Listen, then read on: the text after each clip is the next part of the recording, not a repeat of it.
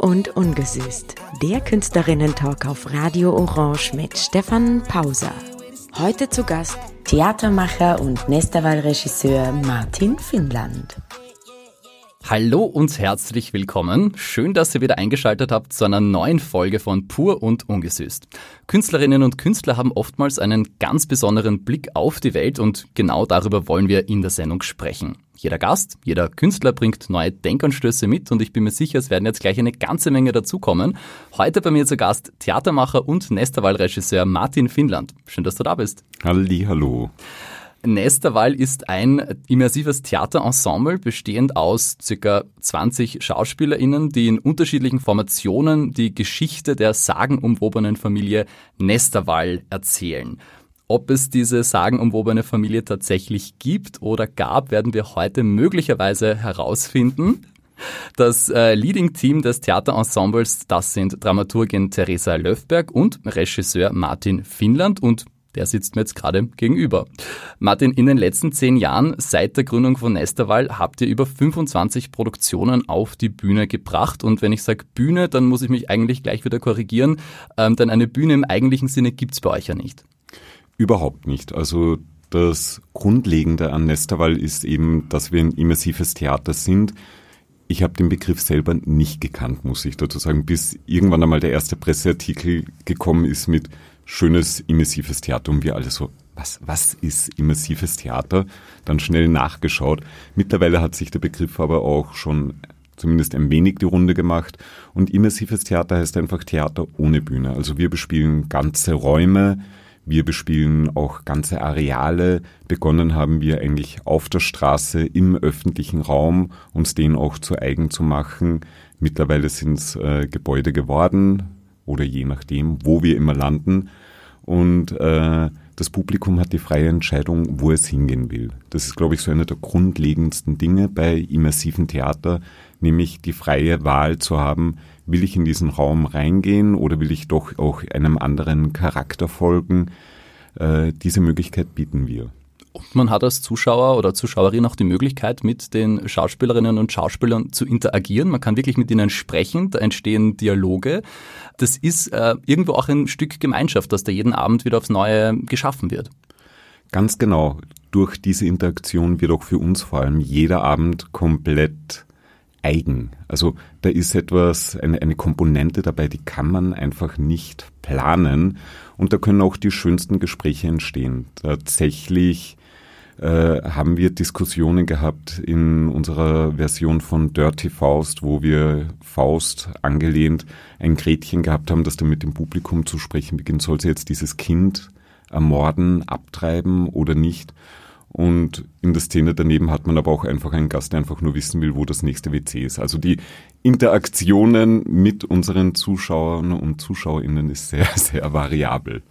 Das heißt, für euch als Schauspielerinnen und Schauspieler ist es dann auch jeden Abend unterschiedlich und ich nehme an, die Wahrnehmung, ob das jetzt ein erfolgreicher Abend war oder nicht, ist auch immer sehr, sehr unterschiedlich.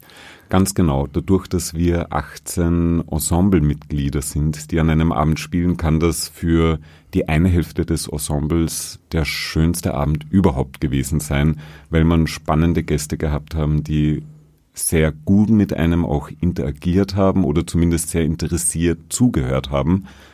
Auf der anderen Seite kann aber dann die andere Hälfte sagen, oh Gott, das war ein furchtbarer Abend, weil man einfach ein Publikum gehabt hat, zu dem man keine Beziehung aufbauen hat können. Ist jetzt sicher nicht die Hälfte des Publikums, weil wir Gott sei Dank ein sehr, sehr tolles Publikum haben, aber natürlich den einen oder anderen Gast, der sehr schwierig zu bespielen ist, gibt's natürlich auch wie überall. Was macht den Gast dann so schwierig? Ich würde sagen, äh, er will oder sie will sich nicht auf das Theaterstück einlassen und äh, blockiert einfach komplett ab. Und dann kann man natürlich machen, was man will. Unser Theater funktioniert einfach über Emotionen, die wir auch auslösen wollen. Wenn das nicht funktioniert, dann ist es auch möglich zu spielen, aber natürlich wesentlich herausfordernder. Eure Produktionen sind ja immer ortsspezifische Projekte, das heißt, ihr nehmt äh, Bezug auf den historischen und sozialen Hintergrund des jeweiligen Ortes, an dem ihr spielt. Äh, und wenn ich das richtig verstehe, geht es euch darum, den, den Kunst- und Kulturbegriff zu dezentralisieren, der in Österreich ja klassischerweise institutionalisiert ist, sprich an bestimmte Theaterhäuser oder andere Kulturinstitutionen ähm, gebunden ist. Ja, sage ich dazu.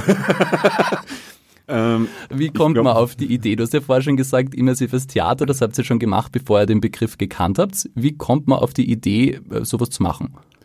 Tatsächlich aus einer Freude am Spielen. Also Nesterwall ist auch im Freundeskreis entstanden und die äh, Menschen, die mir vor zehn Jahren schon sehr nahe waren und dabei waren, sind heute auch noch immer mit dabei. Also es ist eigentlich eine Familie, die dann mit der Zeit gewachsen ist, größer geworden ist. Äh, mittlerweile natürlich auch äh, professionelle SchauspielerInnen äh, mit dazu aufgenommen hat, die sich aber äh, auch erst bei uns einfinden haben müssen. Und diese Idee war einfach immer, möglichst äh, im, im Spielerischen eine Geschichte zu erzählen. Äh, dabei natürlich schon auch Werte, Vorstellungen zu hinterfragen, äh, neue Denkanstöße zu geben.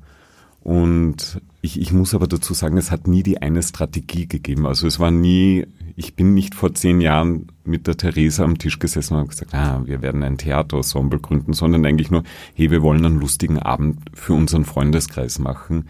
So ist das Ganze entstanden. Um nochmal auf die Locations äh, zurückzukommen, das ist ja wirklich eine Besonderheit bei euch. Also wie ist da quasi die Herangehensweise? Hast du einen Stoff und überlegst dir dann, welche Location dazu passt oder siehst du eine Location und sagst, hey, da würde dieses Thema gut reinpassen? Sowohl als auch. Kann man ganz einfach sagen. Also ab und an kommen tatsächlich auch Locations auf und zu und fragen uns, hey, äh, hättet ihr nicht irgendeine Idee oder Lust, dieses Gebäude oder dieses Areal zu bespielen? Ab und an äh, haben wir aber tatsächlich auch konkrete Projekte schon im Kopf. Äh, und dann geht's darum, den perfekten Ort dafür zu finden. Also zwei, zwei komplett verschiedene Zugänge. Beiden gemein ist auf jeden Fall, dass der Ort für uns wahnsinnig wichtig ist. Der ist tatsächlich ein Charakter, mit dem wir spielen, den wir bespielen, äh, den wir brauchen und äh, der für uns, glaube ich, mehr noch als in einem klassischen Theater natürlich eine, eine wichtige Ausgangslage ist. Wäre es für euch auch vorstellbar, in einem klassischen Theater zu spielen, aber möglicherweise nicht ausschließlich auf der Bühne, sondern alle Räumlichkeiten zu bespielen?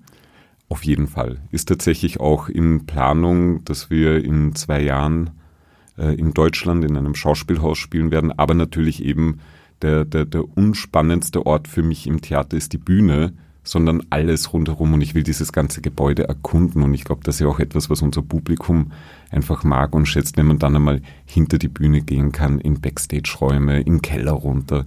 Es gibt einfach so viel zu entdecken immer. Und das äh, ist die große Lust und Freude dabei eure aktuelle Produktion Sex, Drugs and Buddenbrooks zu sehen im Wiener Prater. Den Stoff dafür liefert ein Klassiker von Thomas Mann aus dem Jahr 1901, für den er später übrigens ähm, einen Literaturnobelpreis bekommen hat. Es geht um den tragischen Untergang einer Familiendynastie. Ihr habt den Stoff komplett neu adaptiert. Ähm, bei euch ist der Schauplatz nicht Lübeck wie in der Vorlage, sondern der Wiener Prater und auch sonst gibt es noch einige Abänderungen. Jedenfalls ein sehr, sehr beeindruckendes ähm, Erlebnis, das mich, so viel kann ich schon mal verraten, emotional sehr mitgenommen hat. Mehr dazu gleich. Wir werden ausführlich darüber sprechen, aber zuvor hören wir deinen ersten Musikwunsch. Martin, mit welchem Song starten wir in die Sendung? Das ist Golden Age von Woodkid. Das war The Golden Age is Over von Woodkid. Du hast mir erzählt, Martin, du trägst den Song schon viele Jahre mit dir herum. Du wolltest den aufheben für die Produktion, wo er am besten hinpasst. Und ich glaube, jetzt war es soweit. Ähm, in Sex, Drugs and Buddenbrooks erzählt ihr die Geschichte einer erfolgreichen Unternehmerfamilie. Zumindest war sie das einmal. Die goldenen Zeiten sind vorbei und wir als Zuschauerinnen und Zuschauer erleben, wie diese Familie auf eine sehr tragische Weise zugrunde geht. Ich durfte bei der Vorpremiere dabei sein und ich finde, der Song spielt eine ganz zentrale Rolle, weil gleich zu Beginn mal die Pfeiler eingeschlagen werden und äh, man schon mitbekommt, was da an Tragik und an Tragödie auf einen zukommt.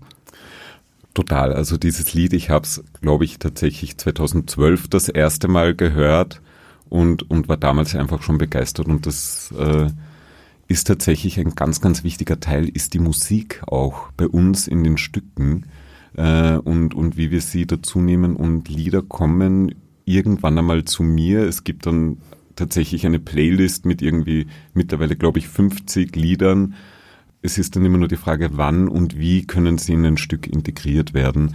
Die Golden Age Woodkid tatsächlich für mich äh, äh, unglaublich eine schöne emotionale Musik und natürlich nichts passender als dieses Lied, äh, wenn es um den Untergang auch geht. Es ist ein episches Erlebnis, ähm, das aus diesen fetten Boxen zu hören, muss man auch mal sagen. ein super Soundsystem habt ihr da im Prater. Zusätzlich ähm, wird dieser epische Charakter noch unterstützt durch den Schmusechor. Das ist tatsächlich ein wunderschöner Überraschungsmoment, äh, mit dem wir arbeiten. Der Schmusechor ist äh, ein Wiener Chor, der uns seit mittlerweile fast fünf Jahren begleitet, bei Produktionen immer wieder dabei ist. Unglaublich herzliche Menschen, äh, unglaublich, äh, ja, also von innen schöne Menschen, mit denen man immer gute Gespräche führen kann und die einfach wahnsinnig toll singen, dazu auch noch. Das und kann ich bestätigen.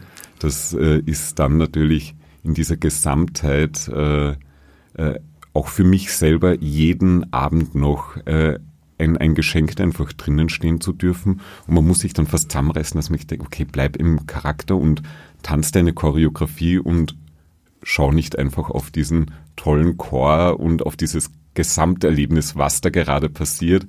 Ja, ist, also ich, ich wäre ja selber auch gern Zuschauer, muss ich sagen. Musik spielt eine große Rolle. Ich habe mir ja sagen lassen, dass am Anfang jeder Produktion oder jeder neuen Idee die Musik spielt, äh, steht. Ja. Und alles andere erst später kommt. äh, tatsächlich ja. Also bei den meisten Stücken habe ich äh, Mu Musik im Kopf. Also ich habe das Grundthema, ich weiß, worum unser Stück gehen soll. Und dann ich starte mit einer Playlist immer. Und daraus entwickeln sich Kapiteln, Szenen. Aber ich bin ein, ein wahnsinniger, ein auditiver Mensch. Ich brauche die Musik, äh, um die Emotionen zu spüren und auch um Bilder in meinem Kopf entwickeln zu können. Also äh, ich bin da eigentlich ja sicher nicht der klassisch konzeptuelle Künstler. Und wie geht dann der kreative Prozess weiter? Am Anfang steht die Musik, dann kommen die Bilder im Kopf und wie geht es dann weiter? Äh, dann kommen meistens die Charaktere und die Menschen, ähm, die ich quasi damit besetze und daraus ergibt sich dann ein Grundgerüst. Ähm, ich schreibe dann meistens äh, in der Konzeptphase einfach mal vier, fünf Seiten, wie ich mir dieses Stück vorstellen kann, was welche Szenenbilder enthalten sein sollen äh, und dann kommt Gott sei Dank die Theresa Löfberg, äh, unsere Autorin, ins Spiel. Wir setzen uns zusammen, reden zwei, drei Nachmittage über das Stück, äh, trinken sehr viel Kaffee dabei und dann übernimmt sie dieses Rohkonzept und schreibt daraus ein Buch.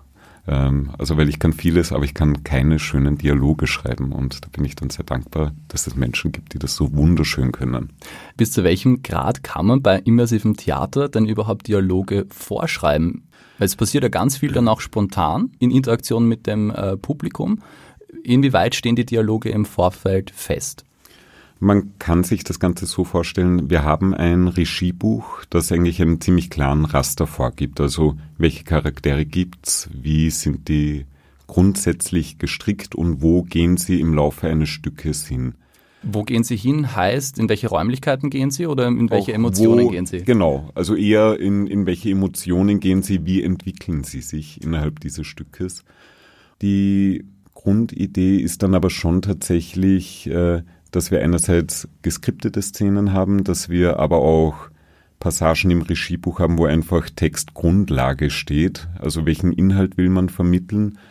Und äh, wenn das fertig ist, geht dieses Regiebuch an die Schauspielerinnen und Schauspieler und dann beginnt eigentlich die, die, die richtige Arbeit, nämlich für die Schauspielerinnen und Schauspieler diesen Charakter noch einmal mit Leben zu befüllen. Wie kann man sich das konkret vorstellen? Wie läuft dann die Probenzeit ab?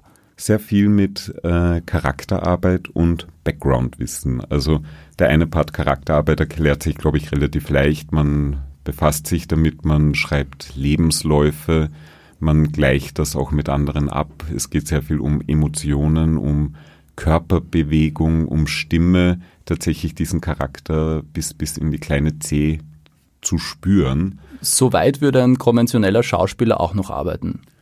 Das ja. Und äh, dann kommt aber die zweite Komponente, nämlich äh, der Background. Das heißt, unsere Charaktere müssen tatsächlich leben und zwar in jeder Situation, in die uns das Publikum auch hineinbringt. Und das heißt, du musst diesen Charakter wirklich einmal durchdenken. Und einerseits hilft uns dann natürlich wirklich äh, Background. Das heißt, wir wollen alle im selben Universum leben. Und für uns war das am, am Beispiel vom Budenbrooks jetzt im Prater, dass wir wirklich 40 Seiten Geschichte dieser Familie für uns einfach intern zusammenschreiben. Wann sind sie in den Prater gezogen? Wer hat wann Geburtstag? Äh, wann sind Parzellen dazugekommen? Wann sind Parzellen weggekommen? Äh, Vielleicht sollte man doch ganz kurz eine Inhaltsangabe machen ja. für alle, die das Stück jetzt nicht kennen. Der Inhalt kürzest wäre wirklich äh, der, der, Aufstieg und Fall einer Familie oder einer Familiendynastie. Im Prater gibt's derer natürlich viele, vor allem über die letzten 100 Jahre hinweg. Es sind Familien gekommen, es sind Familien gegangen. Das ist natürlich dann auch der Bezug zu Thomas Mann, der natürlich wunderschöne Dialoge geschrieben hat, äh, die wir übernommen haben und aber rein verwoben haben in dieses wienerische äh, äh, Pratermilieu. Und es ist sich, äh, äh glaube ich, sogar bis sie zu unserem eigenen Erstaunen wahnsinnig gut ausgegangen. Simon Stockinger war in der letzten Sendung bei mir zu Gast. Er ist Musicaldarsteller und hat in zwei deiner Produktionen mitgespielt und er hat mir erzählt, ähm, dass das emotional sehr intensiv sein kann. Er hatte eine Rolle, die von den anderen ausgegrenzt wurde und er hat gesagt, diese Ausgrenzung und Ablehnung hatte dann während der ganzen Vorstellung gespürt. Also das hat sich echt angefühlt. Du bist ja selber auch Teil des Ensembles, du spielst auch in deinen eigenen Produktionen. Hast du ähnliche Erfahrungen gemacht? Und gibt es irgendein Prozedere, das ihr habt, dass ähm, nicht Schauspielerinnen und Schauspieler mit diesen negativen Emotionen dann nach Hause gehen? Total. Also es ist äh, wahnsinnig herausfordernd, weil wir auch im Probenprozess, äh, vor allem in der Charakterarbeit natürlich das ja auch hinentwickeln, diese Gefühle und auch das zuzulassen, dass man diese Gefühle spielen kann natürlich immer in dem Versuch, das in einem möglichst sicheren Rahmen alles zu machen. Aber Emotionen sind sehr menschlich und äh, da, da versuchen wir zumindest so vorsichtig als möglich zu sein. Beim Spielen selber gibt sowohl ein Ritual, das uns in den Charakter reinbringt, aber noch viel wichtiger, äh, auch direkt nach dem Spielen versammeln wir uns immer und haben dann ein Ritual, um wieder aus dem Charakter rauszukommen, indem wir uns aber auch selber schon vorab sagen, bei diesem Ritual geht es auch darum, alles, was in den letzten drei Stunden passiert ist, ist jetzt äh, quasi auch beendet und man weiß, ab jetzt kann man wieder privat out of character sein. Das ist in der Theorie sehr gut, funktioniert nicht immer zu 100 Prozent. Das habe ich auch bei mir selber bemerkt. Ich habe in der äh, Produktion mit dem Simon eben seinen Hund gespielt und der Hund ist äh, in der Hierarchie ungefähr auf demselben Level gewesen wie er und es ist schon für einen selber, man bemerkt, man nimmt irgendwas mit, wenn man von allen Leuten rundherum nur schlecht behandelt wird. Der Hund hat den Vorteil gehabt, weil der vom Publikum gemocht worden ist. Also ich bin von allen Gästen gestreichelt worden. Das war irgendwie so mein Kraftpunkt, aber äh, wenn man das dann auch nicht hat, das ist wahnsinnig herausfordernd, wahnsinnig intensiv, so eine Rolle zu spielen, weil es soll ja auch realistisch wirken. Und das glaube ich auch so ein Unterschied jetzt zum Burgtheater oder Akademietheater. Da hat man immer die sichere Distanz, da hat man eine Bühne, da, da, da ist diese Grenze viel klarer. Aber natürlich, wenn du dann auch Publikum hast, das quasi da mitgeht, wenn andere Charaktere sagen, na schau, das stinkt, das ähm, ist, es ist intensiv, aber natürlich am Ende vom Tag spürt das Publikum das auch und dadurch wird es echt. Die Erfahrung habe ich auch gemacht. Ich kann mich noch ähm, sehr gut an eine bestimmte Szene erinnern, in denen mir einfach, in der mir einfach die Tränen rausgeschossen sind. Das war total intim, es war echt. Ich hatte nicht das Gefühl, dass das gerade gespielt ist. Ich habe einfach diese Verzweiflung und diese Trauer und diese Ausweglosigkeit, ich habe das einfach gespürt. Und ähm, ich habe danach dann einige Zeit gebraucht, um wieder aus dem Zittern rauszukommen. Und das war eine sehr, sehr sehr intensive Erfahrung. Das ist ganz spannend, weil wir tatsächlich das öfter vom Publikum hören, dass sie mal nach dem Stück rausgehen und aber noch gar nicht jetzt klar zuordnen können, was war das und, und wie geht's mir selber gerade. Wir versuchen das ein bisschen abzufedern dadurch, dass wir tatsächlich gerne nach dem Spielen unser Publikum noch einladen, auf ein Getränk zu bleiben.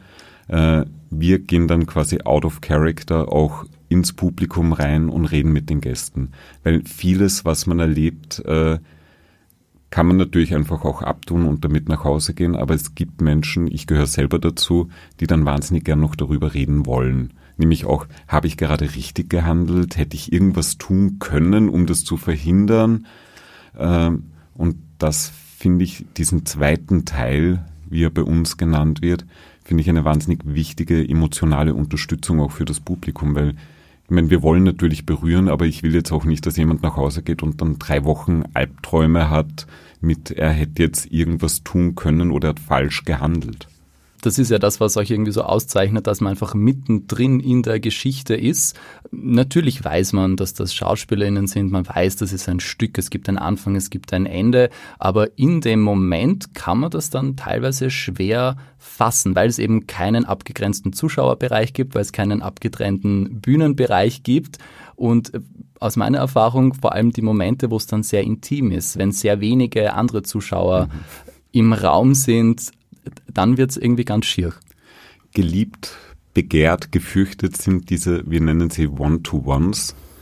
Das ist nämlich genau, wenn dich dann einmal ein Schauspieler mitnimmt an der Hand und du wirst in eine Einzelszene entführt, wo du wirklich nur mit einem oder mit zwei Schauspielern und maximal zwei Gästen in einer Szene drinnen bist. Äh, sich da abzugrenzen ist nahezu unmöglich. Was aber natürlich auch daran liegt, dass wir uns natürlich total öffnen und auch sehr verletzlich geben in dieser Szene. Und äh, ich finde das dann aber auch immer wahnsinnig schön, dass es das trotzdem auch in, in der heutigen Zeit noch gibt, dass man diesen Ort hat, wo man diese Emotionen zulassen kann. Also wir sind ja alle von den Medien irgendwie überbordet an Bildern, an äh, äh Sachen, die uns selber abstumpfen lassen. Und dann kommt man plötzlich an diesen Ort und bemerkt, naja, ich bin vielleicht, was die Medien angeht, da härter geworden, aber ich habe diese ganzen Emotionen in mir drinnen. Ich kann mich freuen mit Charakteren, ich kann aber auch wirklich zittern, ich kann weinen, mich schlecht fühlen. Das ist alles da, das ist alles möglich und wenn, wenn das Theater schafft, also was, was will ich denn dann mehr? Wie hat sich denn dein Leben verändert seit Nesterwahl? Tatsächlich äh, würde ich sagen, war mein Leben davor immer ein, also ich bin, würde ich, relativ ein Glückskind. Ich sage das immer schon, also ich bin ein Glückskatzel und äh, genauso fühle ich mich. Äh, ich, ich war absolut zufrieden mit meinem Leben, bevor ich mit Nesterwall angefangen habe. Und äh, das war jetzt nie so ein Fluchtgedanke oder so. Aber dann ist Nesterwall selber, würde ich jetzt auch mal sagen, in mein Leben getreten. Man hat irgendwie gesehen, was für ein schöner Hafen das ist für unglaublich spannende, tolle Menschen, die da einfach zusammenkommen. Dieses Ensemble, dieser sehr familiäre Gedanke, den wir auch haben. Also ist tatsächlich bei uns eine äh, absolute äh, Grundvoraussetzung, dass es ein Bullying-Verbot gibt. Also wir schauen wirklich, dass wir für uns eine schöne Zeit schaffen und diesen Safe Space, soweit er in der Realität möglich ist, zu haben. Und äh, ja, diesen Raum irgendwie zu haben, das war eine der schönsten Bereicherungen für mich in meinem Leben. Du hast jetzt die Familie angesprochen, das war jetzt mein Stichwort. In äh, Sex, Drugs and Buddenbrooks herrschen ja sehr komplizierte Familienverhältnisse, um es mal vorsichtig auszudrücken. Und auch in den anderen Nesterwahl-Produktionen ist der Stammbaum und die Familie immer ein ganz zentrales Element. Und ich habe mir sagen lassen, das ist etwas, das dich auch privat beschäftigt. Du hast auch einen Stammbaum deiner Familie erstellt. Deine Mama ist aus Finnland, dein Papa aus Oberösterreich. Wie weit reicht der Stammbaum zurück? Ich glaube, es ist gar nicht so spannend, wie weit er zurückreicht, also irgendwann bis 1700 irgendwas. Aber für mich äh, ist die Frage der Herkunft und wer bin ich äh, immer ein zentrales Thema gewesen. Es ist natürlich einerseits eben als Halbfinne in Österreich aufgewachsen, äh, war ich wenn ich in Österreich bin, bin ich äh, nie ein echter Österreicher. Wenn ich in Finnland bin, bin ich aber auch kein echter Finne. Ich bin irgendwas dazwischen. Ähm, ich ich habe aber auch nicht den Dialekt, den man in Kaprun, im Pinzgau spricht. Ähm, da, wo du aufgewachsen bist. Genau, da bin ich aufgewachsen und, und das war immer so, wo, wo komme ich her, wo, wo gehöre ich hin? Und das ist schon ein zentrales Motiv, das ich aber auch immer sehr spannend finde, weil bei mir geht's natürlich noch irgendwie sehr leicht und, und sehr easy, weil ich jetzt auch mit einfach weißer Hautfarbe in, in Österreich aufgewachsen bin. Aber es ist natürlich ein Thema, äh, das mich immer ja, berührt einfach auch und mir dann einfach vorzustellen, da gibt es Menschen, bei denen das wesentlich zentraler ist im Leben und die sich das nicht aussuchen können und die auch nicht in dieser privilegierten Haltung drinnen sind.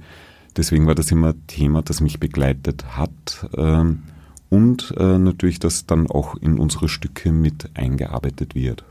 Und wie hast du die Frage nach der Identität für dich persönlich beantwortet? Oder bist du noch auf der Suche? Ein, ein immerwährender Prozess. Äh, ich bin zumindest für mich dort zu Hause, wo Menschen sind, äh, die ich mag und mit denen ich mich gern umgebe. Das ist schön. Ich würde vorschlagen, wir machen wieder ein bisschen Musik, passend zu Finnland und Skandinavien. Was könnten wir uns jetzt anhören?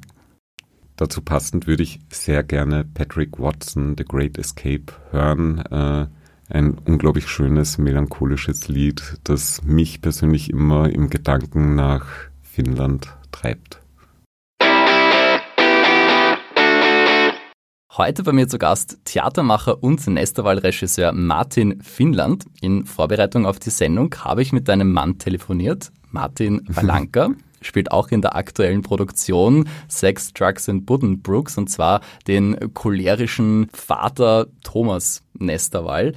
Privat ist aber ganz anders, wie du mir vor der Sendung verraten hast. Ähm, kennengelernt habt ihr euch vor vielen, vielen Jahren im Top-Kino in Wien. Seit 2015 seid ihr verheiratet und eure Hochzeit war durchaus ungewöhnlich. Für mich war es ja gar nicht ungewöhnlich. Also es war ja für mich total klar, es muss äh, in dieser ganzen Welt, in der ich lebe, äh, muss es einfach dazu passend sein. Und wir haben sehr lange überlegt, welcher könnte der richtige Ort sein. Und wir sind dann im Zirkus gelandet. Einfach diese Idee des Zirkus, dieser Freiheit, äh, irgendwo auf einem Feld, das Zirkuszelt, Lichterketten am Abend, Strohballen und dort feiern wir mit den besten äh, Freunden. Das, das war für uns dann relativ schnell klar, das ist der, der, der schönste und beste Ort überhaupt. Es gab aber auch sehr kritische Stimmen von unseren Eltern, die gemeint haben, im Zirkus, ihr nehmt ja, das ja gar nicht ernst. Äh, äh, die, die Partnerschaft, wenn ihr, ihr seid ja keine Clowns, mit äh, einigen Gesprächen ist es dann aber sehr gut ausgegangen und äh, wir haben halt das Glück, dass sich unsere Familien sehr gut kennen, sehr gut verstehen und es war dann tatsächlich, ich, ich verwehre mich gegen den äh, äh Ausdruck der schönste Tag des Lebens, weil das immer so, dann kommt danach nichts mehr. Äh, aber es war ein sehr schöner Tag in meinem Leben. Wo war das Zirkuszelt dann? An der schönen Adresse Umfahrungsstraße Turm Süd gegenüber vom McDonalds. Das war unsere Hochzeitsadresse, aber es war, es war extrem schön, weil es war dieser Hitzesommer und es war komplett ein schon gemähtes Feld rundherum und es war ja, einfach total Glück gehabt, weil einfach Felder rundherum, es war ruhig und irgendwie, äh, wir haben die Trauung im Zelt gehabt, auch mit einer evangelischen Pfarrerin äh, und dann äh, danach, es war wirklich barfuß da rumlaufen, ein guter Gin Tonic und irgendwie nur nette Menschen rundherum. Also. Und da gibt es auch einen Song, der dich immer wieder an diesen Tag erinnert. Ja, äh, Bright Eyes, einfach weil äh, der natürlich live gesungen worden ist davor und überhaupt ein, ein unglaublich ein, ein, schönes Lied. Und wann immer ich das irgendwo höre, bin ich sofort wieder im Zirkuszelt und höre das und sehe, den Martin neben mir. Heute bei mir zu Gast Theatermacher und Nesterwahl-Regisseur Martin Finnland. Martin, in deinen Produktionen bringst du ja ganz bewusst immer auch die politische Dimension mit rein. Da werden gesellschaftspolitische Fragen behandelt. Es geht dir darum, Machtstrukturen in Frage zu stellen und aufzubrechen. Heute am 1. Juni startet die Vienna Pride. Am nächsten Samstag ist dann der große Höhepunkt, die Regenbogenparade um den Ring. Die Cheforganisatorin Katharina Kazarowski-Strobel hat vor kurzem gesagt, sie beobachtet in der Gesellschaft wieder Rückschritte, zum Beispiel was Übergriffe auf LGBTIQ-Menschen ähm, betrifft. Wie sind da deine Erfahrung? Wie siehst du die aktuelle Entwicklung in Österreich? Ich bin wahnsinnig privilegiert, nachdem ich selber nie Diskriminierung so direkt erfahren habe. Aber ich habe natürlich genügend Menschen in meinem Umfeld, von denen ich genau weiß, dass solche Sachen noch immer passieren und wo man sich denkt, hallo, es ist 2022, wie kann das noch sein? Tendenziell wäre ich ja immer ein, ein Optimist, aber man sieht natürlich vor allem auch in quasi den benachbarten Ländern, in Ungarn, in Russland, wie viel sich da in so kurzer Zeit wieder verschlechtert hat. Und das heißt einfach wahnsinnig wachsam bleiben. Und deswegen sehe ich das natürlich als einen der obersten Aufträge gegen Sexismus, gegen Rassismus, äh, gegen Homophobie äh, aufzutreten und das äh, auch in unseren Stücken unterzubekommen. Äh, ich glaube jetzt nicht, dass wir wahnsinnig belehrend sein wollen. Das müssen wir, glaube ich, auch nicht. Aber ich glaube, es, es, man, man darf sich nicht darauf ausruhen, was einfach 50 Jahre oder was in den letzten 50 Jahren seit Stonewall einfach passiert ist. Das, äh, es ist noch nicht die Zeit zum Hinsetzen und sich denken, na, ist eh alles gut. Es passiert Gewalt gegen Menschen und das kann einfach in keiner einzigen Zivilisation Platz finden. In euren Stücken, in euren Produktionen, inwiefern behandelt ihr das da? Das hängt tatsächlich von jeder Produktion ab. Also einerseits natürlich einmal war es äh, äh, nie Konzept, aber wir haben von Anfang an bei uns in Stücken immer Geschlechterrollen äh, nach Charakteren besetzt. Das heißt, dass aber auch einmal durchaus sein kann, dass äh, eine, eine Frau eine Männerrolle spielt, ein Mann eine Frauenrolle. Dann natürlich queerer Inhalt. Es, es war immer klar, natürlich nur weil die Buchvorlage der, zum Beispiel jetzt bei den Budenbrooks, äh, äh, eigentlich sehr heteronormativ äh, alles abhandelt. Das kann natürlich nicht die Übersetzung in die Jetztzeit sein und man muss sich da und darf sich dann natürlich auch, glaube ich, so weit herauslehnen und das an die Jetztzeit anpassen. Der Stoff ist ja 120 Jahre alt. Eben genau. Und ähm, das, was vielleicht Thomas Mann gerne gemacht hätte, haben wir jetzt die Chance, glaube ich, richtig zu stellen. Und deswegen gibt es dann natürlich auch äh, schwule Liebesbeziehungen in diesem ganzen Universum, auch als Teil eines großen Ganzen. Man sieht das ganz viel jetzt auf äh, Netflix passiert, auch ähm, Hollywood-Blockbuster werden immer diverser. Inwiefern ist denn das Thema der Repräsentation für dich ähm, wichtig in deinen Produktionen? Ich finde, äh, das Thema ist wahnsinnig wichtig, aber es sollte halt eben nie, also zumindest bei uns war es nie so mit dem Zeigefinger oder mit dem Augenmerk oder auch, auch nicht, dass das eine Strategie ist. Und ich glaube, das ist ein ganz großer Unterschied, weil das eigentlich gern da, wo ich hin möchte. Ich möchte nicht, also in, in meinem Wunschkonzert, würde ich jetzt einmal sagen, würden wir alle in einer Gesellschaft leben, wo das einfach passiert, weil wir in diesem Umfeld leben, weil es die Realität widerspiegelt, aber nicht, weil da jetzt äh, irgendwelche Quoten erfüllt werden müssen oder weil äh, man sich denkt, ah, marketingstrategisch wäre es jetzt schon noch super, wenn wir endlich mal einen schwulen Superhelden haben im Marvel-Universum. Nein, ich möchte das einfach haben, weil es unsere Realität ist und diese Realität müssen wir uns einfach auch stellen und das einfach so aufnehmen. Und wenn wir diesen Punkt erreicht haben, dann wäre es auch einmal total okay, wenn in einer Serie oder in einem Film überhaupt kein schwuler Charakter vorkommt, weil das einfach auch genauso irgendwo einmal da draußen in der Realität passiert. Aber so weit sind wir leider noch lange nicht und deswegen wird es zumindest im Nesterwall-Universum noch vermutlich sehr, sehr lange vorkommen. Das nächste Mal, vermutlich im Herbst, da werden wir sehen, die letzten Tage der Nesterwals, ein Stück auf Schloss Eckartsau in Niederösterreich. Was kannst und darfst du uns jetzt schon verraten davon? Ich kann auf jeden Fall schon mal verraten, dass die wunderbare Mimi Hi mitspielen wird, die ja auch schon hier in der Sendung war. Ähm, das Stück geht äh, für uns sehr mal jetzt in dieser Kreativ-Konzeptionsphase, in der wir noch drinnen sind. Also das Buch ist noch gar nicht fertig.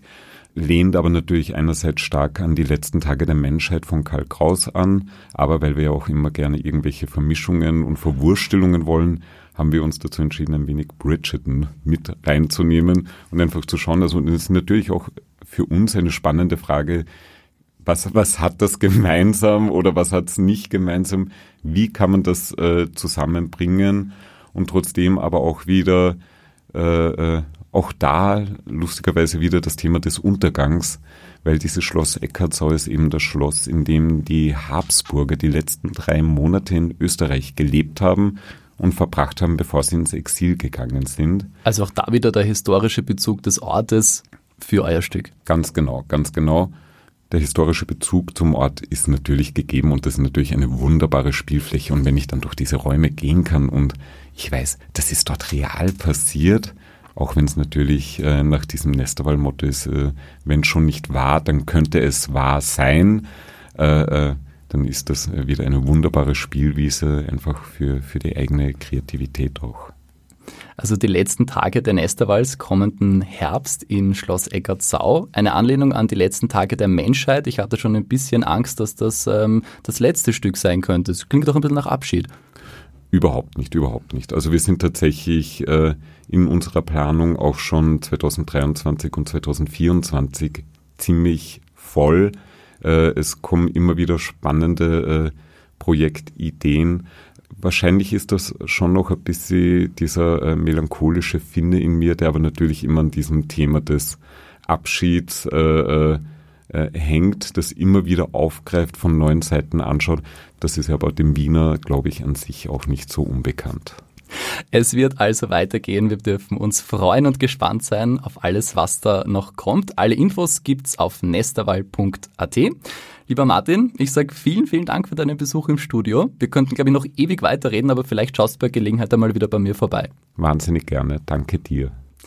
Das war pur und ungesüßt für heute. Ich hoffe, es hat auch euch gefallen und ihr seid in der nächsten Folge wieder mit dabei. Dann bei mir zu Gast Vera Lotte Böcker, Sopranistin an der Wiener Staatsoper.